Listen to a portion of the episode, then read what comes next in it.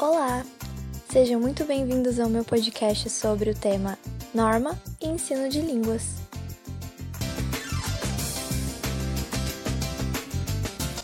O meu nome é Isabela e eu estou no primeiro ano de Letras na Universidade Estadual de Maringá.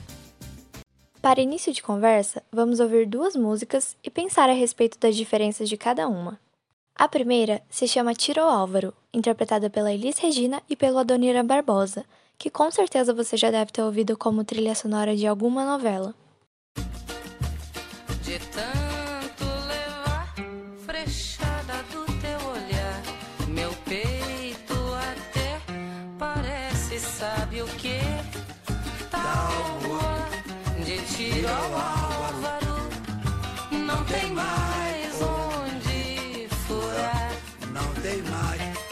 A segunda, também interpretada por Elis Regina, se chama Como Nossos Pais, e como nós sabemos, faz parte de um momento muito importante da história do Brasil.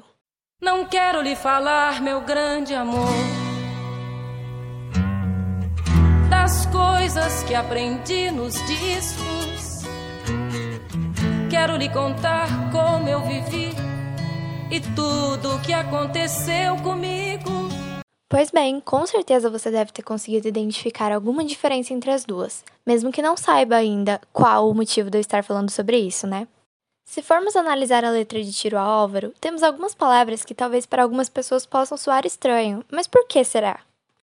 Quando Elis Regina fala frechada, tauba e álvaro, podemos perceber que às vezes ela poderia estar querendo dizer flechada, tábua e alvo. Já na letra de Como Nossos Pais, temos os versos Não quero lhe falar meu grande amor, quero lhe contar como eu vivi. Se formos parar para pensar, a utilização do pronome lhe caiu em desuso e atualmente falamos Não quero te falar meu grande amor, quero te contar como eu vivi. Utilizando termos técnicos, podemos então dizer que a letra de Tiro Álvaro se trata da norma popular, aquela utilizada pelas classes sociais ditas como, entre aspas, inferiores. E a letra de Como Nossos Pais faz uso da norma culta, pertencente aos escolarizados, aqueles que são de classes sociais privilegiadas. Ainda nessa linha de raciocínio, podemos utilizar o poema Pronominais de Oswald de Andrade. Dê-me um cigarro, diz a gramática, do professor e do aluno, e do mulato sabido.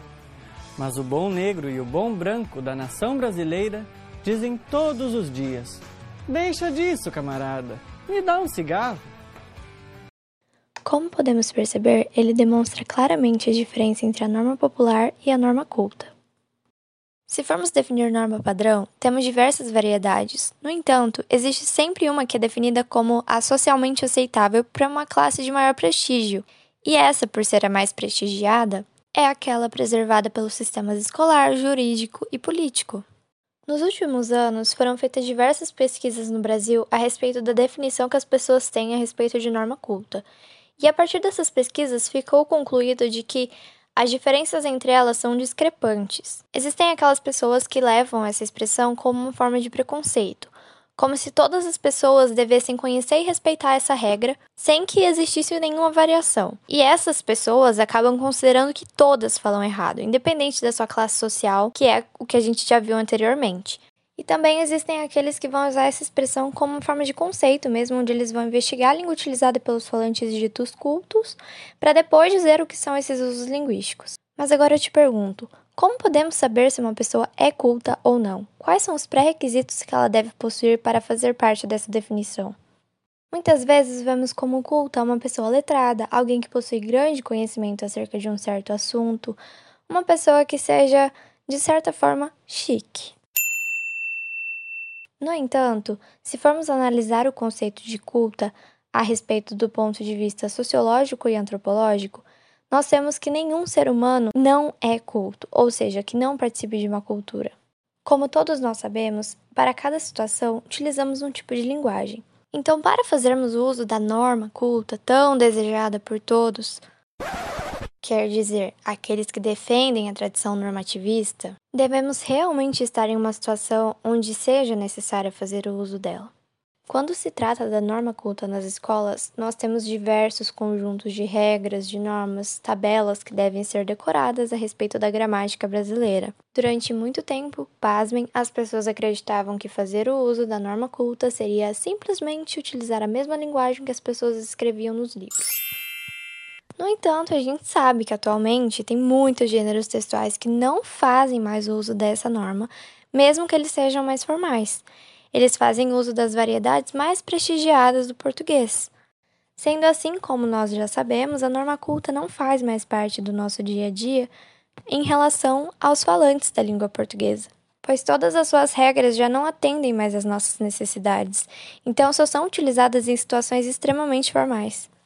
Muitas vezes, até mesmo os professores ou aqueles que possuem uma escolaridade superior completa não conseguem notar os erros que aqueles que defendem essa tradição normativista notam. No entanto, não devemos desconsiderar o fato de que a norma deve sim ser ensinada nas escolas.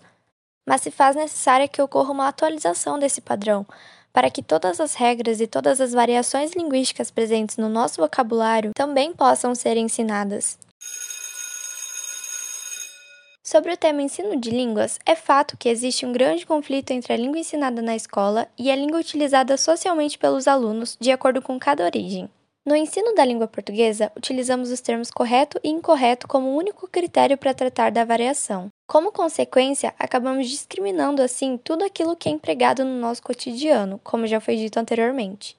Sendo o objetivo da escola ensinar a variedade padrão, devemos pelo menos criar condições para que as formas prestigiadas sejam acrescentadas na variedade que o aluno domina, para dessa forma não ocorrer uma imposição preconceituosa. Dessa maneira, o ensino da variedade padrão deve continuar sendo o direito do aluno, mas sem ocorrer de forma substitutiva, cabendo ao professor fazer essa distinção corretamente para que o aluno perceba as diferenças entre elas e selecione a mais coerente para as circunstâncias de interação. A partir de agora, iremos entender melhor como ocorreu o ensino de línguas no passado, como ocorre no presente e como poderá acontecer no futuro. Neste momento, farei uma entrevista sobre o tema Ensino de Línguas com a professora Letícia Tonietti Zepp Bisconsin, formada em Letras Português e Inglês na Universidade Estadual de Maringá.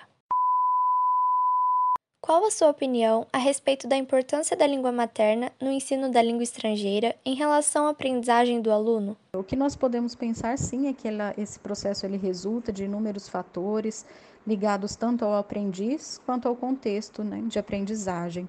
E se formos falar pelas teorias, nós vamos passar aí por vários momentos, ora que tratavam a língua materna como nociva, ora também sem dar qualquer importância para ela, né, no processo de uma aquisição de uma segunda língua. Não há como, eu acho que eximir a língua de ser uma constante fonte de conhecimento para os seus aprendizes. Então, penso sim que a língua é importante como espaço para essas experiências, para elas serem rememoradas, extraídas e ressignificadas na nova língua. Assim como foi bem pontuado pela professora Letícia, o ensino de línguas tem como característica a união da língua estudada com a língua materna do aluno, que pode desempenhar uma função menor ou maior nesse processo de aprendizagem. A respeito do ensino de línguas no passado, o primeiro método criado foi o método da tradução, onde conhecer uma língua era trazer o significado para a língua materna, como se ele não pudesse existir na língua estrangeira. Outro método criado foi o método direto, que tinha como objetivo trazer o ensino de línguas para o cotidiano das pessoas,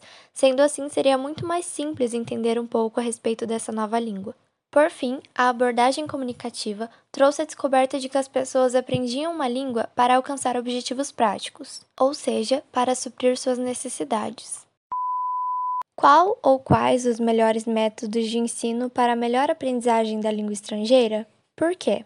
Enquanto educadores de uma segunda língua, é preciso conhecermos todos os métodos, né? um pouco de cada um, para daí refletir sobre a nossa prática e ver com qual técnica eu posso me deparar nesse meu contexto, né? Qual técnica seria melhor, ela se enquadraria melhor no meu contexto de atuação? Então, penso que ainda essa reflexão sobre o método e, e utilizá-lo com consciência, extraindo dele o que ele tem de mais, né, que vai se adequar ao meu propósito, ainda é a melhor escolha do que rotular ou escolher um método. O ensino de línguas no presente deve estar situado em um determinado contexto, assim como a professora disse, com base na realidade, garantindo ao próprio professor a ação de agir dentro do que é plausível em seu contexto. Dessa forma, a visão de uma teoria unificada é substituída por uma prática mais diversificada. Você acredita que, com um grande avanço tecnológico, o papel do professor será de certa forma deixado de lado ou será possível conciliar os dois? Por mais que o professor não seja mais centro, que isso acho que não é mesmo, né? O aluno ali, ele está cada vez mais imerso, mas nós, enquanto professores, também estamos. Então, ele vai sim se adequar às tecnologias, o professor, e não vai ser deixado de lado, não porque o aluno vai precisar ainda desse professor para retomar, para conduzir esse processo, para fazê-lo perceber o que é mais adequado ou não, que, que ensino, né, que metodologia escolher. Então, penso que não acaba, não. Vai ser esse novo formato, o novo normal, que todo mundo está falando tanto, né? Mas vai ter ainda o velho professor, o velho e bom professor fazendo a mediação e acompanhando cada um dos seus alunos nessa missão né, de ensinar. Dessa forma, então, temos a visão da professora a respeito de qual seria o papel do professor no futuro. E como esse futuro é incerto, podemos também considerar que talvez essa invisibilidade, entre aspas, do professor não resulte na perda de poder dele, pois talvez quanto mais longe ele estiver do aluno, maior poderá ser a sua ação sobre ele. No entanto, ele tem que ser capaz de se preparar para ocupar esses espaços que possam se abrir aí entre ele e o aluno. Para finalizar, gostaria de agradecer muito a atenção de todos e espero ter contribuído pelo menos um pouco para a aprendizagem a respeito desse conteúdo. Muito obrigada e até a próxima!